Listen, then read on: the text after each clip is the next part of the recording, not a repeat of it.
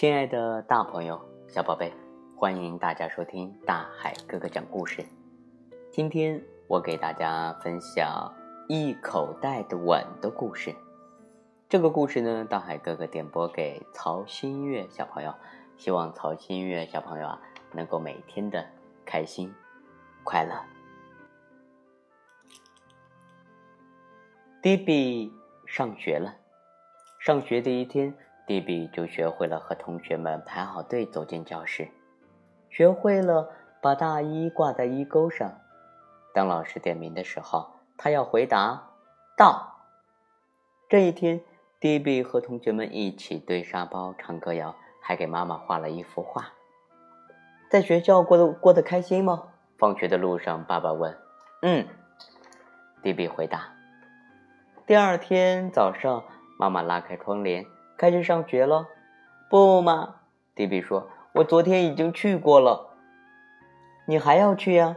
妈妈特别耐心的对迪比说：“你现在呀，已经是个小学生了。”不要，我不是小学生，我是家里的小乖，我要和你待在家里。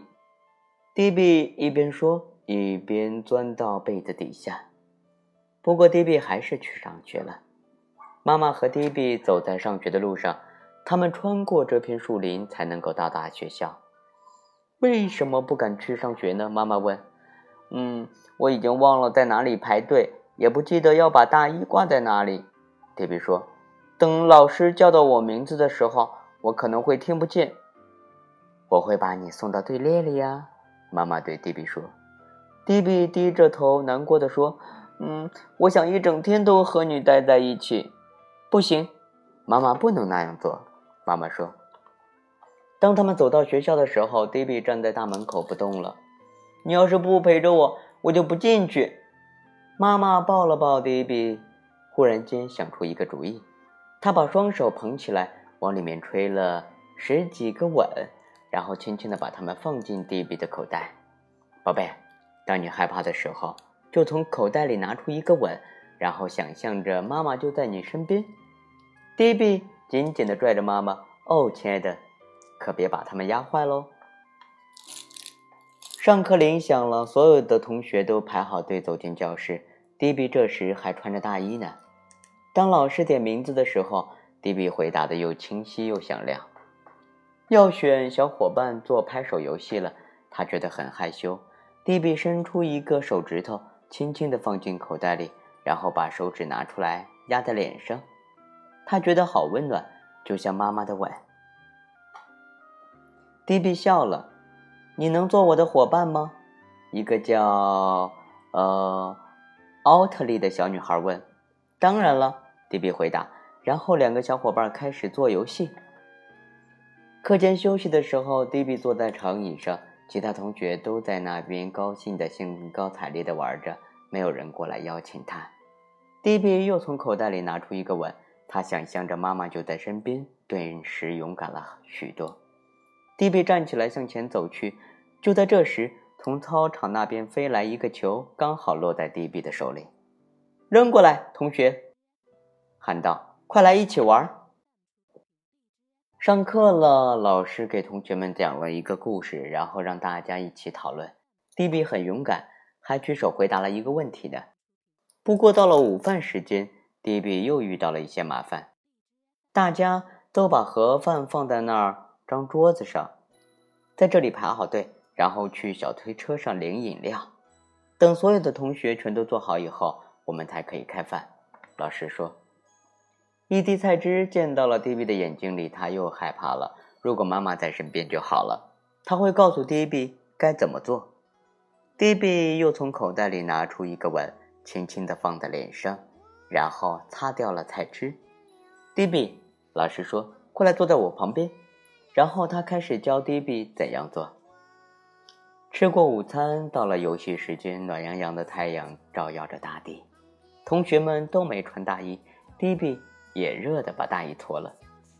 有个男生把球传给迪比，很快迪比就沉浸在游戏带来的喜悦中。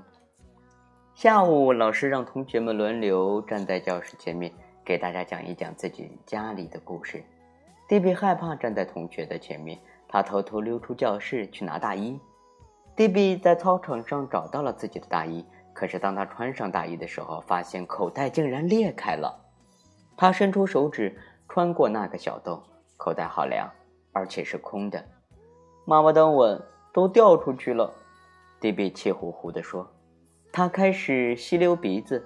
就在这时，听见有人在呜呜的哭，是奥特利。你为什么哭啊？迪比擦干自己的眼泪，问奥特利。我找不到饮水器，奥特利说，又不敢去问别人。哦，我知道饮水器在哪里。吃午饭的时候我见过。迪比带着奥特利找到了饮水器，然后两个人一起走回教室。迪比，我能坐在你旁边吗？奥特利小声的问。可以呀。迪比边说边在身旁放了把椅子。接下来的时间里呀，奥特利坐在迪比的旁边，迪比一直照顾他。他还帮助奥特利削铅笔，给他找来了一个围裙，为他讲解他不懂的功课。一直到放学，迪比都能把那一口袋稳的事忘在了脑后。妈妈正在校门口等着迪比，她抱了抱迪比：“我明天还能来吗？”迪比说：“我交了一个新朋友。”你用上那一口袋稳了吗？妈妈问。迪比给妈妈看了看自己的口袋，皱着眉头说：“他们都掉出去了。”这时，奥特利出现了，他穿着一件和迪比一模一样的大衣。你穿的是我的，奥特利边笑边说。在上学的路上，我的口袋被自行车勾了一个小洞。于是，迪比和奥特利都换上了自己自己的衣服。明天见，两个好朋友互相道别。晚上，迪比把书包挂在床头。我明天不用再穿大衣了。他打着哈欠说：“哦，好吧。”妈妈说着，又帮迪比盖好了被子。不过，我希望我家的小学生还没长大到要拒绝妈妈的晚安吻。我当然要妈妈的吻了。迪比开心地说：“永远都要。”好了，亲爱的大朋友、小宝贝，呃，今天大海哥哥给大家分享的迪比上学了。然后上学第一天，他发生了很多的故事。这个温暖的故事主要是讲述在新环境里的友谊和爱，以及妈妈的帮助。呃，还挺特别的啊。好了，亲爱的大朋友、小宝贝，还有我们的曹新月宝贝，我们下期节目见。